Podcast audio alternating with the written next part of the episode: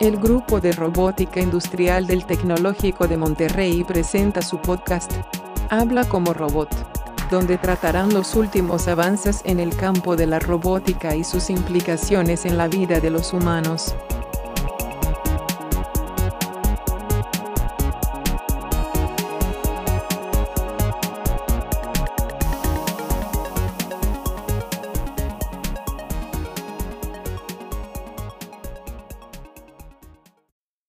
¿Qué tal? Bienvenidos a el podcast del grupo de robótica industrial. Estamos aquí con el equipo Dalex que este, le tocó el final de temporada, ya el último episodio de esta emocionante mm, aventura que fue el podcast del grupo. Y bueno, pues vamos a cerrar eh, ahora con, con Alexis, Ángel y Gabriel que nos traen este, pues un tema que vamos a dejar que ellos nos platiquen de qué se trata. Muchas gracias por la introducción. Hoy les vamos a platicar acerca del tema de Cloud Robotics o robótica en la nube. Uh, básicamente el tema de lo, lo, que se trata es una integración de cuatro componentes muy uh, innovadores que, que, se están manejando mucho en, en las industrias. Uh, la, la, primera es la computación en la nube. El segundo es el concepto de Big Data. El tercero es el otro concepto de Open Source. Y por último se tiene la robótica col colaborativa. En este, este, campo lleva varios años en desarrollo. La primera vez que se mencionó algo similar a esto fue en el año 1993, en una conferencia de la IEEE uh, que se enfocaba en robots humanoides. La propuso Masayuki Inaba de la Universidad de Tokio. El concepto que él propuso fue controlar robots, robots de manera remota uh, con una computadora uh, él lo, lo, lo, denominó un, un, cerebro remoto, pero en ese okay. tiempo no se tenían conexiones inalámbricas, uh, aunque sea con suficiente capacidad para procesamiento de datos y, y, las velocidades de transmisión que se requieren para controlar un robot complejo.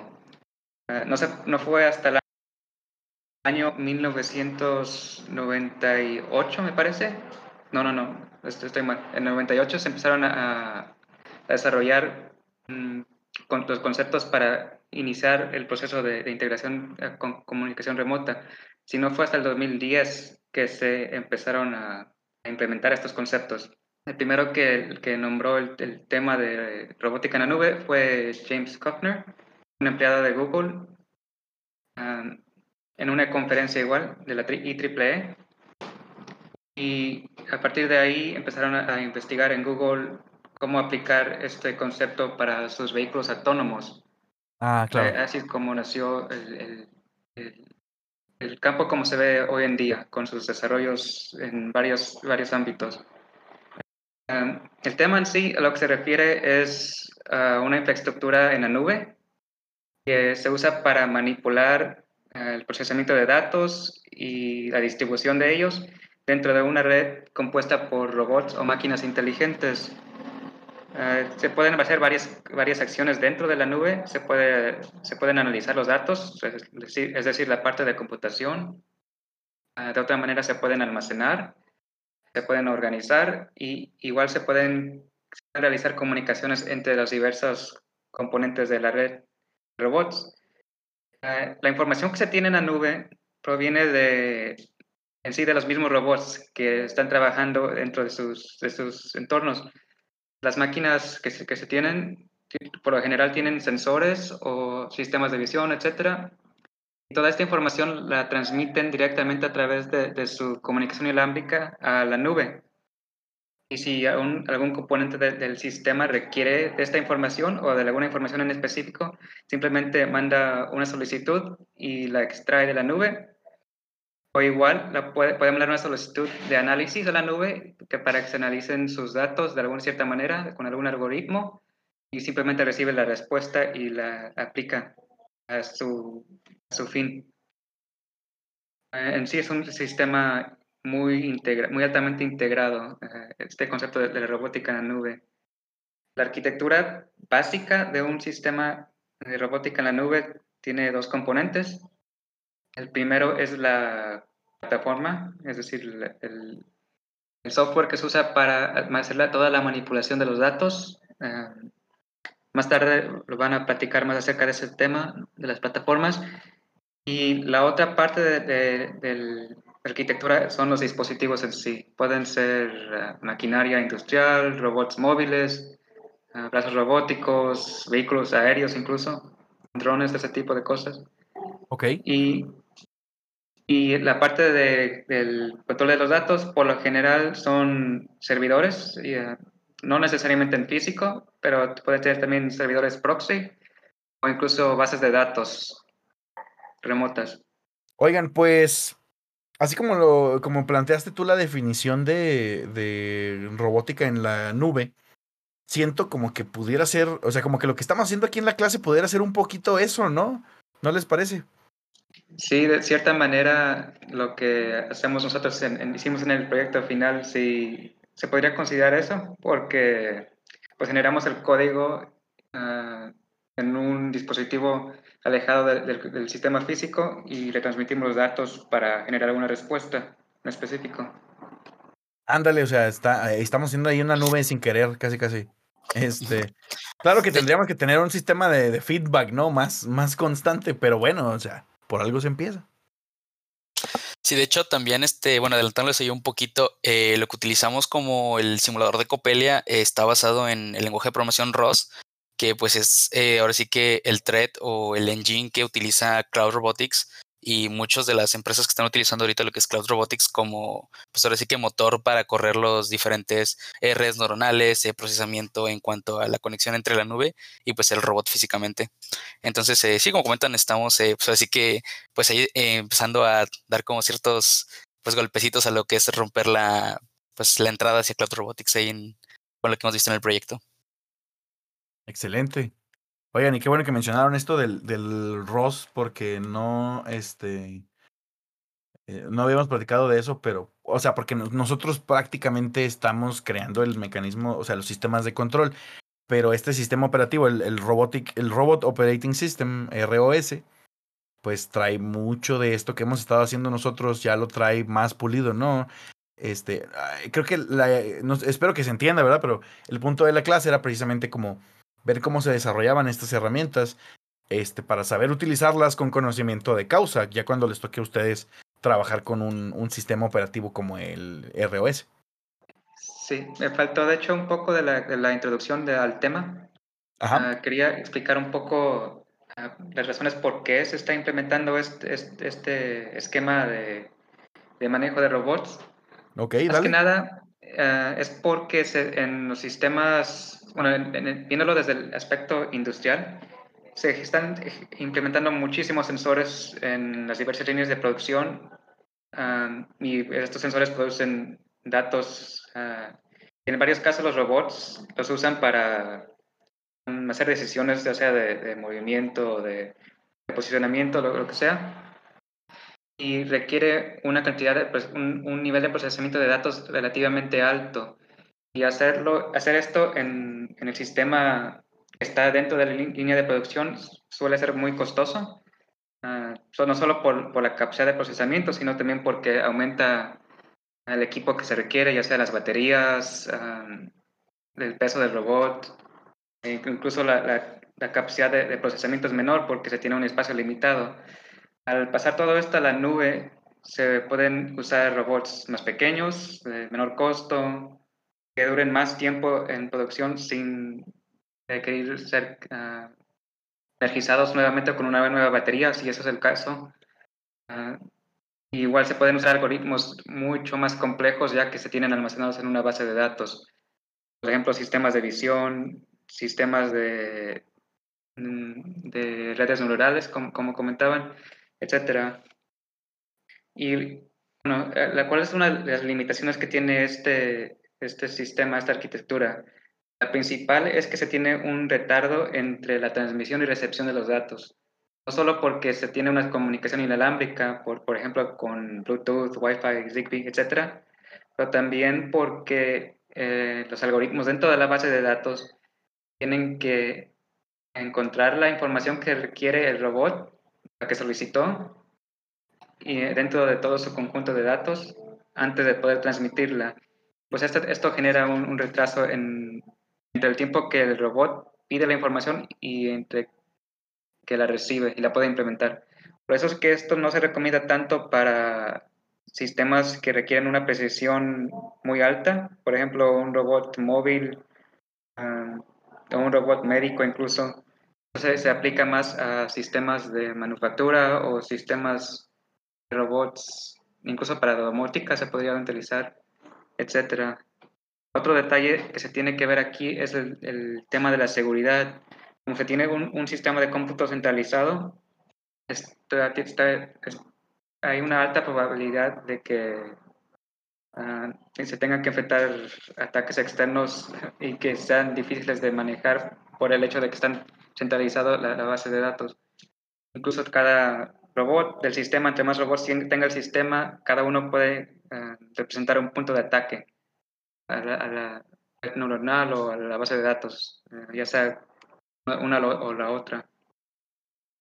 Eh, bueno, también me gustaría eh, pues ahí eh, comentaros un poquito lo que es el, ahora sí que el power o cerebral de lo que es todo esto del cloud robotics, eh, ya que pues vamos a, vamos a empezar a hablar ahorita un poquito de lo que es el software. Eh, voy a intentar hacerlo lo más eh, low posible para que pues podamos tener esta interacción y que pues también personas que me gustaría mucho que no sean del área de la ingeniería pues logren entender estos conceptos básicos y cómo, cómo están pensando los robots y cómo funciona pues así que detrás de bambalinas toda esta cortina de procesamiento. ¿okay? Perfecto, muy bien. Uh -huh. Eh, bueno, comenzando, eh, el Cloud Robotics se apoya de lo que es el Cloud Computing. Eh, por ahí este, lo podemos definir como la integración completa de todo lo que es este, pues el Big Data, este, las redes neuronales, eh, algoritmos de procesamientos, algoritmos bayesianos, algoritmos de visión. Y pues como tal, esto, si lo ponemos en palabras pues, más coloquiales, podemos decir que son simplemente pedazos de software o o almacenamiento de archivos que se trabajan de una forma remota, ya como venía eh, comentando Alexis. Eh, esto más que nada surgió porque pues mucho de lo que se ocupaba de procesamiento para eh, lo que fue pues algoritmos de visión en un principio, robots que utilizaban sensores de visión, sensores de presencia, empezaron a requerir lo que era pues procesadores tan grandes, no tanto en tamaño, sino en potencia, que generaba costos incrementales, pues, por así que pues, enormes en lo que era pues una unidad simple de pues un, por si podemos decir incluso un Tesla, ¿no? En un principio eh, podemos, podemos empezar a hablar de eso, de que los Teslas eh, no tienen realmente mucho tiempo, que están en la calle, que están eh, circulando de forma autónoma, ya que pues en un principio los costos eran tan elevados y pues una de las cosas que se hizo para también a, bajar eh, lo que se dice, perdón, desencarecer los costos de los Teslas fue comenzar a trabajar con este eh, pues cloud computing, que como bien comentaba Alexis, no se toma como tal eh, las decisiones al momento de, de, de, lo que es, por ejemplo, un peatón que va cruzando frente a un Tesla, eso no se envía como tal un cloud computing, pero sí hay muchos de esos algoritmos que utiliza el Tesla que ya fueron previamente entrenados en un cloud computing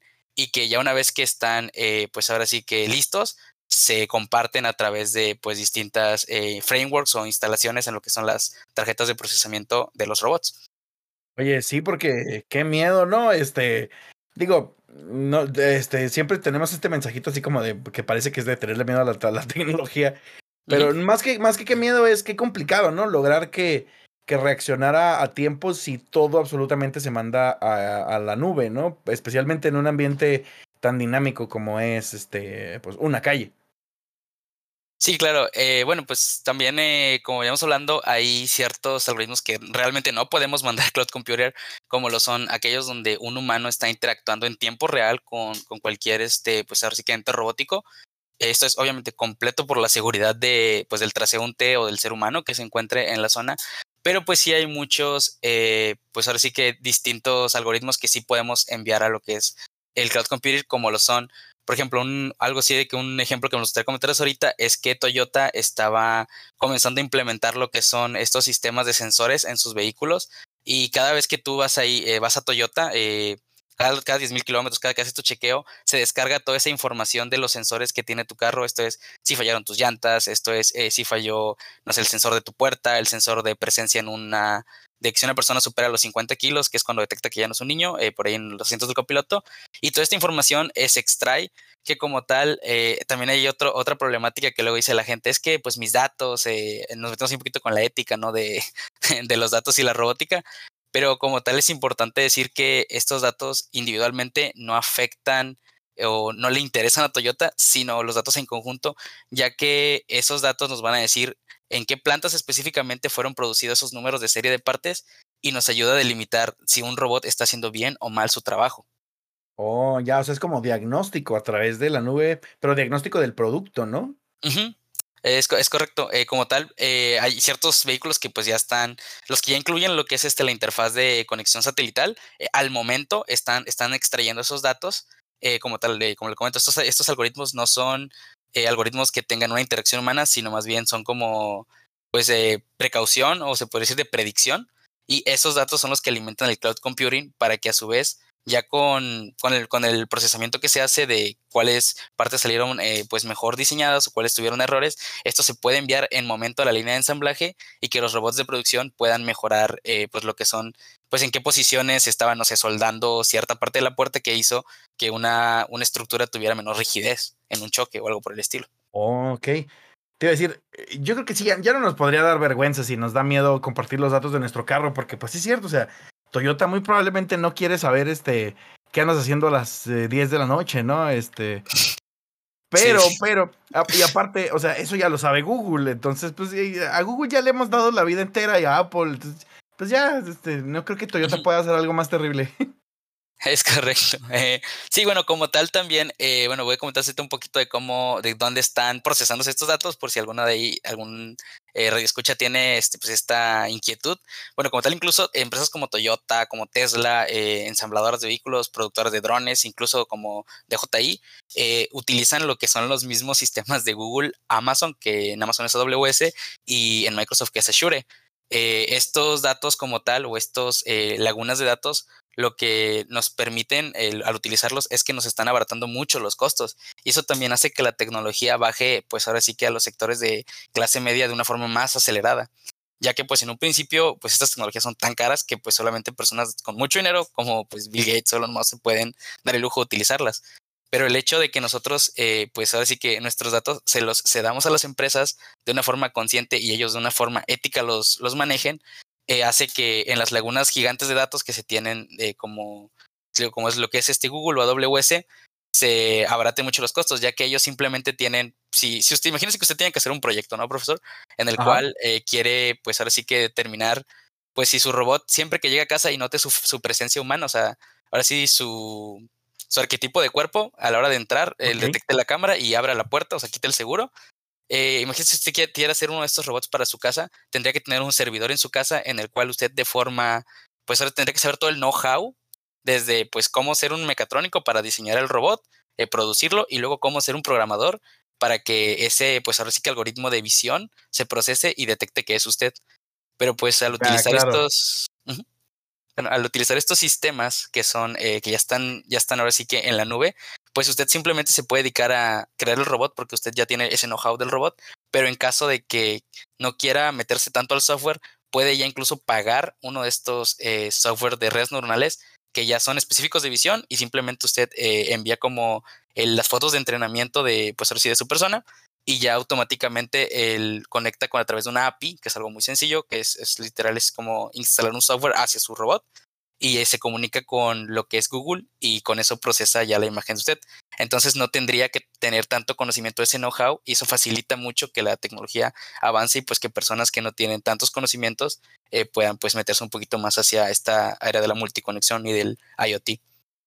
Órale, ok, o sea, es como, realmente te están vendiendo este procesamiento como un servicio y digamos que para el cliente normal es más accesible porque una empresa gigantesca como es Google, como es Microsoft, puede absorber el costo de tener este, estos este, servidores este, masivos, ¿no? Y, y ellos sí tienen un modelo de negocio que lo pueden sustentar, en lugar de que yo vaya ahí con mi, con mi computadorcita, ¿no? Ahí, este, a ver qué puede hacer. Sí, claro. Y digo, además, este, eso está muy padre porque pues estamos de acuerdo que ellos al tener este, pues toda esta infraestructura económica y pues ahora sí que de computadoras, eh, va a salir el, pues, el modelo va, va, a estar con demasiada accuracy, va a estar muy preciso, además de que muchas veces eh, la gente piensa que esto es muy costoso, pero no es así. Último, bueno, en un principio sí tú tenías que rentar una de sus computadoras para ti solo y pues tenías que pagar tu membresía mensual, pero pues ah, desde el 2019 que Amazon sacó lo de eh, Robotic Makers, que fue como el Cloud Robotics específico de, AWS para competir con Google. Los dos entraron en una competencia de precios que la verdad lo redujo de una manera tan increíble que ahorita, si usted quiere, puede incluso abrir una cuenta en AWS, eh, como, como hablamos hace un ratito, eh, utilizar lo que es el sistema de ROS, en, con el cual el ROS se instala como el, pues ahora sí que el lenguaje de software para procesamiento de su robot. Y a la hora de conectarse con el API de, de AWS, solamente cada vez que usted genera un request o una llamada para un procesamiento, solamente eso se le va a cobrar.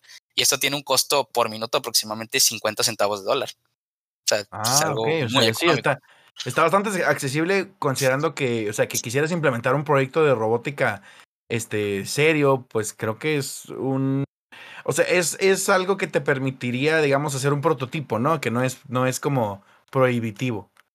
Exacto. Y, también se tiene estas melículas escalables en las cuales si ya usted quiere empezar a monetizar con estos proyectos, también este, estuvimos checando un poquito, eh, incluso no es como que está penado como otras veces que pues obviamente te piden la licencia, ¿no? Y todo. Claro. Te- hay forma en la que tú que, eh, incrementas como que tu membresía sea una membresía empresarial y con eso realmente también los costos están todavía muy bajos, pongo- bueno, digo, bajos en comparación de que vas a sacar una ganancia de eso, que Claro. sería como alrededor de unos eh, 500 a 1000 dólares mensuales, pero ahora sí que ahí tienes de que pues llamadas ilimitadas a los servidores, eh, tienes almacenamientos de tus datos donde los, los modelos que, que tú puedes tomar de la librería o del demo de, de, de librerías que tienen ellos, los puedes personalizar hacia ti y como tú tienes una cuenta empresarial, se te quedan y obviamente se van mejorando conforme tú los vas retroalimentando. Entonces, estamos hablando que generamos cloud computing eh, de forma general, pero a la vez de forma muy específica para cada cliente, al traer solo ya como estructuras o templates de redes neuronales que nos pueden ayudar a mejorar nuestros proyectos personales. Oh, está súper chido todo eso, ¿eh? No, y no, no sabía yo que ya había servicios tan, tan disponibles al público de ese tamaño. Sí, y de hecho, pues este sí est- estaría muy padre ahí que cualquiera que le interese, los que nos está escuchando, que se dé una vuelta por eh, AWS. Digo, yo personal me gusta más Microsoft, pero sinceramente AWS trae este ahorita costos muy económicos para, para lo que es este, pues irse metiendo con lo que es ROS y este todo esto de pues conectar robots en la nube. Digo, este ahí nota, pues yo creo que el compañero Gabo nos iba, también nos quería comentar un poquito de ya este, ahora sí más ejemplos eh, acercados hacia el día a día y pues algunas competencias que hay por ahí. Sí, co- como dijo Ángel, eh, yo les voy a platicar un poco más de las eh, aplicaciones prácticas que se han tenido acerca de Cloud Robotics, eh, tanto de investigación como de productos, por así decirse, que se han estado desarrollando gracias a Cloud Robotics. Eh, por ejemplo, he visto, ha- han sacado ya varios papers, este, como han mencionado Alexis y Ángel, este, que permite la comunicación entre, entre varios robots cuando están trabajando al mismo tiempo lo cual en un sistema multiagente es bastante benéfico porque se puede hacer una aplicación web más sencilla, más fácil de poder modificar y ajustar la comunicación entre los robots para que puedas tener múltiples robots trabajando en equipo o en algunos casos, este, por ejemplo, si se tiene un robot de exploración o tienes varios robots de exploración, pues puedas estar teniendo, no sé, a lo mejor un carrito y un dron trabajando en conjunto para poder terminar de mapear un algún área. Ok, Este, ok. otras aplicaciones a lo mejor un poco más industriales. Este, eh, hay una empresa que ahorita es- que se llama Fetch Robotics que está, eh, se está apoyando mucho con la parte de AWS de Amazon para... Ellos lo que hacen es que fabrican robots de, de warehouses para que muevan cosas alrededor, justo como, como Amazon. La Ajá. ventaja que tienen ellos es que eh, por lo mismo que tienen el Cloud Robotics, no tienen que andar poniendo eh, códigos de QR o marcar líneas o cosas así para que los robots se puedan guiar. El Cloud A ver, ¿cómo, ¿cómo lo hacen entonces? eh, por, mediante cámaras y Ajá. los sensores de los mismos robots es más fácil que mapeen el lugar en general porque todos están comunicando al mismo tiempo y es más fácil, más fácil que todos accedan a la misma información. Entonces ya no necesitan tanto como que tener lugares prehechos o modificar el lugar en sí para que puedan manipul- eh, manipular o interactuar con él. Entonces pasan de Oh, tener que, que pasar semanas o meses este, adaptando el- el- la bodega para que se adapte a los robots, se pasan de semanas a días. Entonces es al- es algo muy... Es algo en ok. lo que está impactando más este, cómo, cómo estos servicios y estos robots están interactuando entre ellos. Sí, claro, porque esto, este asunto de, de mapear este lo que estoy entendiendo es que al tener varios agentes actuando al mismo tiempo, hay más información disponible siempre, entonces como que pueden tomar mejores decisiones los robots. Así es, y también la comunicación que, hay entre los robots es mucho más fluida. Ok. A, lo mejor no será tan instantánea como otros métodos, pero por el delay que hay con la comunicación con la nube, pero sí tiende a ser más eficiente eh, a, largo plazo. Ya. Otra, otro, otro lugar donde también se están aprovechando mucho esto es, este, han habido varias startups que han estado saliendo. Una particular que se llama Starship, que son estos pequeños robots este, que entran comida. Ah, ok. No, no sé si has escuchado esos en profe, este, son unos pequeños robots de como seis llantas que están dando, entregando comidas alrededor de un campus. me suena, creo que estaban en, en, Berkeley, ¿no? Creo que sí, no, no me acuerdo exactamente en qué universidad. el video que vi no, no mencionaba en qué universidad estaban. Ok. Pero este, esos, robots están, están empezando a probarlos con el algoritmo este de Cloud, de Cloud Robotics para mejorar su desempeño. Al igual también los drones que se están planeando, se están planteando las ideas de, Amazon, porque Amazon estaba planeando por ahí tener drones que... De entrega, ¿no? Sí, claro, claro. hubo, varios... Ah, sí. Ah, perdón, no sé si se acuerdan que hubo como un par de intentos y luego este, la gente los empezó a bajar así con rifles de postas y cosas muy terribles. Sí, Pero bueno, esa es otra, otra cuestión distinta a la robótica, ¿verdad? De ahí la, la ética. Este, Sí, sí, se, están planeando hacer muchas, este, eh, cosas que ya están o que se están planeando, están como que intentando adaptar con Cloud Robotics para poder mejorar el servicio y la eficiencia de todos estos sistemas. Este, también este, investigué acerca de competencias de, que incluyan Cloud Robotics. No encontré muchas, pero una que sí encontré que está, está muy interesante se llama, se llama OCRT OC, que significa Open Cloud Robot Table Organization Challenge. Ahí le hubiera puesto un nombre más este, pronunciable, se la bañaron. Sí, sí, está dificilillo. Pero bueno, muy bien. ¿De qué se trata? Eh, bueno, este es un. Digamos que la competencia esta no está tanto enfocada en el Cloud Robotics en sí, pero usa Cloud Robotics para poder hacerla eh, lo que más les importa a los que organizan la competencia. Este, esto se trata de un, es un problema organizacional. Entonces, la, gente que tiene la competencia tiene los robots este, en un laboratorio y la gente que viene a concursar no tiene acceso a esos robots en físico. O sea, todo, todo cómo manejan los robots, todo se hace a través de, la nube. Entonces, todos ah, esos algoritmos que hacen para ordenar las cosas, todo está a través de la nube. No, ellos nunca ven el robot, este, y pues ahí tienen varias competencias de cómo cómo organizan los objetos y las dificultades de cómo organizarlos y así. También tiene una versión, pues, que va como a lo que nosotros hicimos del proyecto, que es este simulado. Eh, que también, pues, es, es muy similar a, pues, a la parte física, pero pues en vez de hacerlo con un robot físico, pues lo hacen con un simulador. Y pues el, el concurso tiene, pues, ahí varios, varios premios de, creo que el primer lugar era 5 mil dólares y de ahí se va, se va para abajo. ¿Y es un concurso este, organizado por alguna universidad, alguna organización este, internacional o, de dónde era? Em, creo que empezó, eh, fue, fue propuesto por un grupo de investigación. Ya, em, ok. De hecho, recuerdo haber leído que primero escribieron el paper, y ya lanzaron el curso en sí. Este, no recuerdo, no recuerdo haber leído que era de algún universidad en particular, pero creo que son ahí un grupo de, investigadores que organizaron este, este reto. Mm, perfecto, muy bien, gracias. Eh, alguna vez, fíjate, fíjate, alguna vez participamos, este, mm, hubo un concurso que se hacía en la Universidad de, de, Oklahoma, en Oklahoma State. Nos tocó ir este, un par de veces. No era, eh, era más o menos este, cloud computing porque también el, punto era que el robot que estaba compitiendo eh, era. El reto era como hacerlo como tipo un rover espacial. Y el robot que estaba compitiendo, la persona que lo estaba controlando no estaba ahí presencialmente, sino que tenía que estar en eh, al menos una cierta distancia, ¿no? Como unos 50 millas, creo que era la, regulación. Eh, ¿Es de los de este Ronation, de casualidad?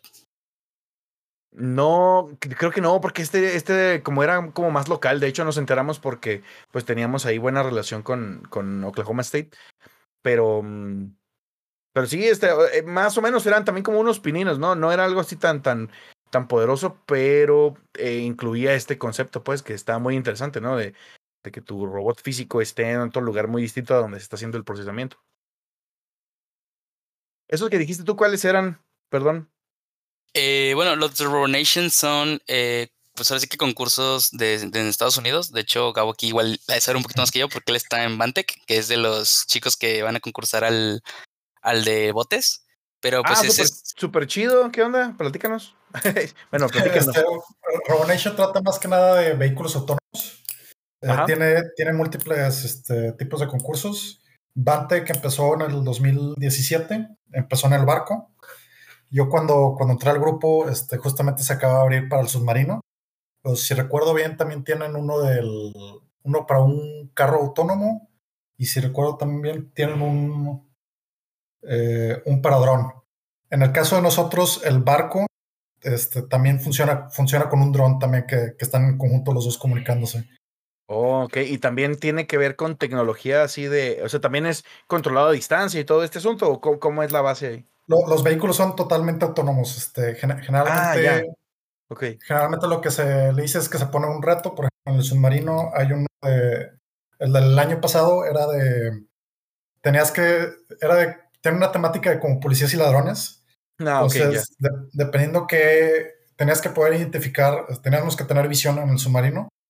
Tenemos que identificar, este, por ejemplo, una pancarta bajo el agua que, que era policía ladrón. Y luego ya de ahí tenemos que hacer depende de qué eligiéramos, eh, por ejemplo, cosas como eh, marcar, digo, soltar este, marcadores o manipular este, cosas abajo del agua o a veces el submarino en particular tiene un, lanzador de torpedos que también puede usar. Ah, qué chido. sí, tiene, tiene, está bastante interesante. Ahí llevamos, con submarino llevamos dos años este, haciéndolo, pero pues por COVID no hemos podido manufacturarlo. Todo ha sido... Oh, sí, claro.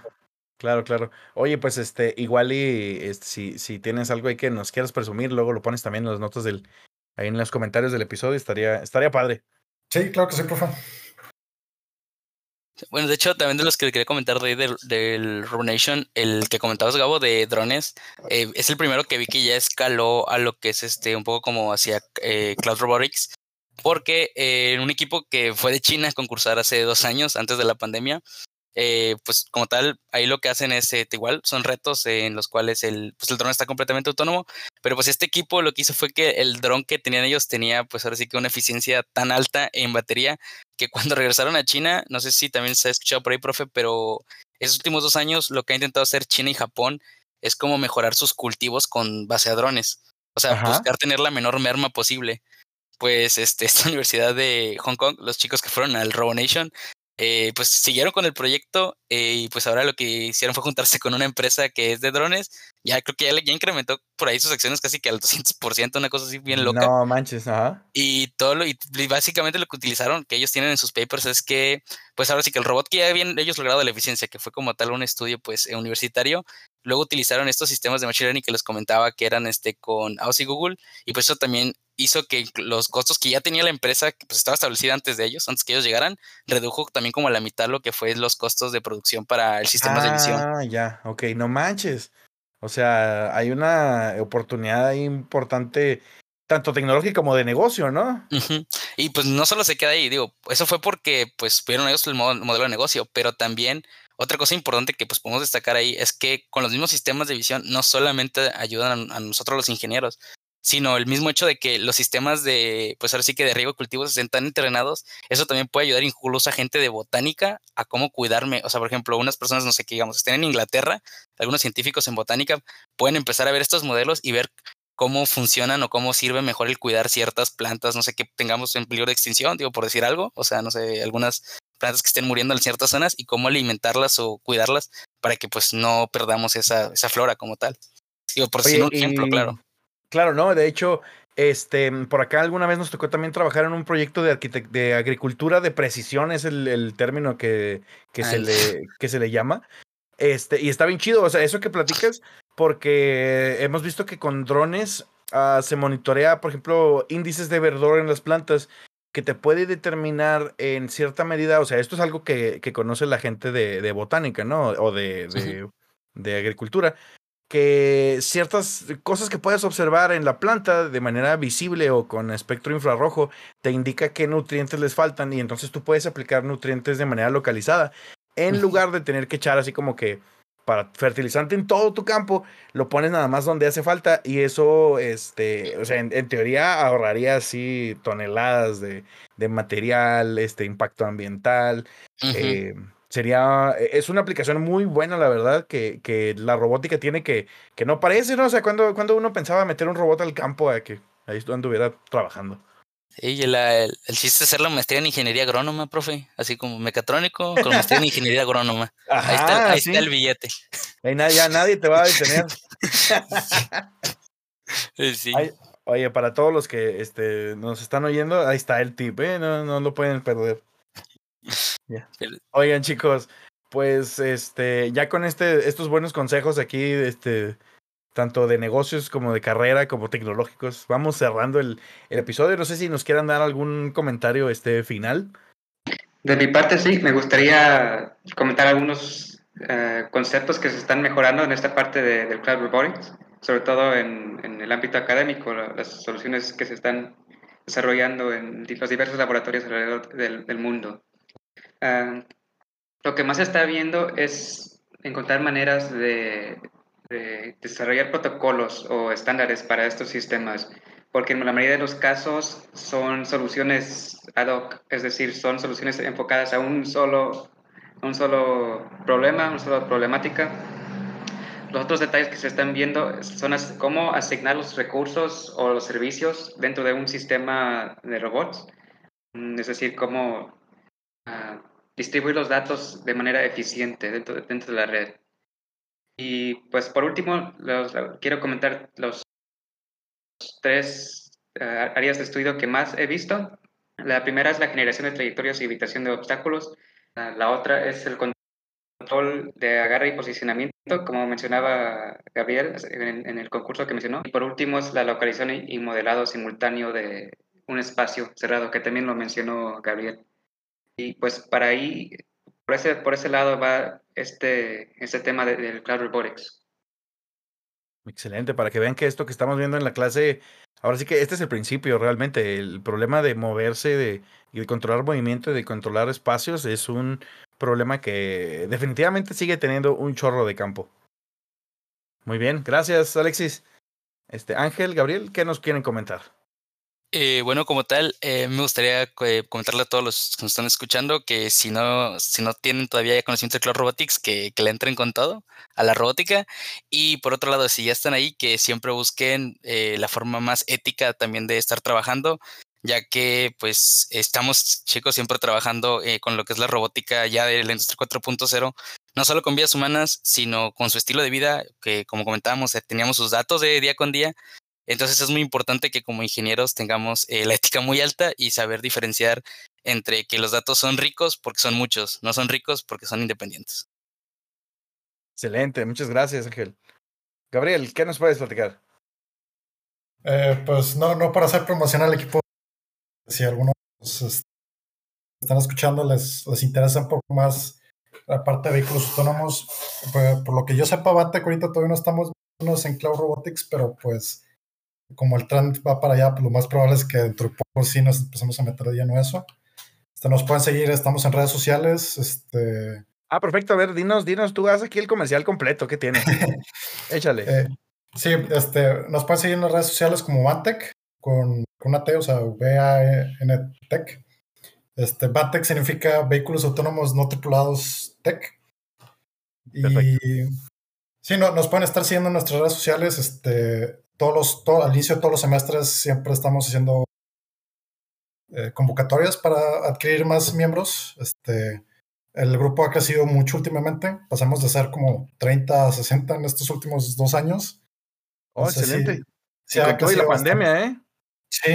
sí nos han aventado ahí varios otros proyectos. Ahorita tenemos cuatro proyectos que estamos haciendo, que es el, el barco, el submarino, el dron que está pegado con el barco y aparte estamos haciendo un proyecto con el TEC que es hacer un, un carro autónomo que dé tours alrededor del tech. Entonces, a lo mejor si visitan el campus, a lo mejor al rato pueden ver ahí ese carro dando, dando tours. Ah, excelente. Ahí nos subimos. Oiga, no, pues este, excelente, muy bien, muchas gracias chicos, este, por traernos una, una perspectiva que creo que engloba muy bien y sirve, este, excelente para cerrar nuestro ciclo de presentaciones. Eh, pues ya solamente queda despedirnos, despedirnos del episodio y despedirnos del semestre. Y pues espero que, que les haya gustado, que hayan aprovechado. Y pues como siempre les decía, yo soy el que siento que ha aprendido más de todo esto, así que muchas gracias a todos, este, a todos los equipos, porque nos han traído definitivamente em, cosas muy interesantes que nos ayudan a ver que esto de la robótica, este, pues definitivamente tiene para dónde seguirle, ¿no? Y para donde quiera que veamos, vamos a ver una aplicación robótica en no mucho tiempo. Entonces, eh, pues muchísimas gracias, chicos y les deseo todo el éxito en sus finales. Muchas profesor. Muchas gracias a todos por escucharnos.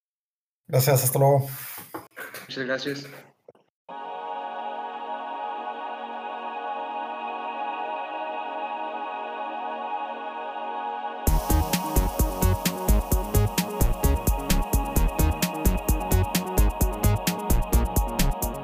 Hemos llegado al final del capítulo.